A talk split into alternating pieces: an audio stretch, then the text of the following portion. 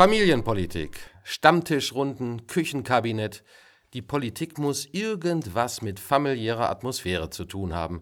Denken wir nur an die beiden Vogelbrüder, Genosse Hans-Jochen und Christdemokrat Bernhard, die es beide in die höchsten Spitzen ihrer Parteien gebracht haben.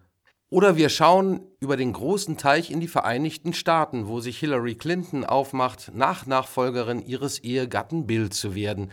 Vielleicht gäbe es dann künftig nicht nur Praktikantinnen, sondern auch gute Chancen für Praktikanten im Weißen Haus.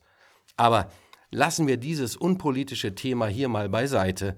Augenscheinlich spielen Familienbande auch in der Kommunalpolitik bei uns in Waldeck-Frankenberg eine gewichtige Rolle.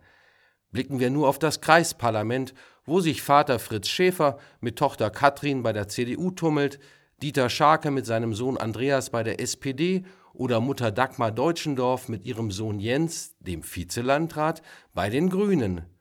Unter den Sozialdemokraten sind sogar gleich zwei Ehepaare am Start in der Fraktion.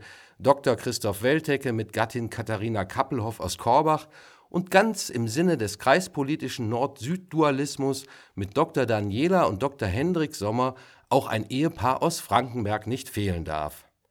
Wir wissen nicht, was Ihr Arzt oder Apotheker empfiehlt, aber unsere Diagnose lässt nur zwei Schlüsse zu.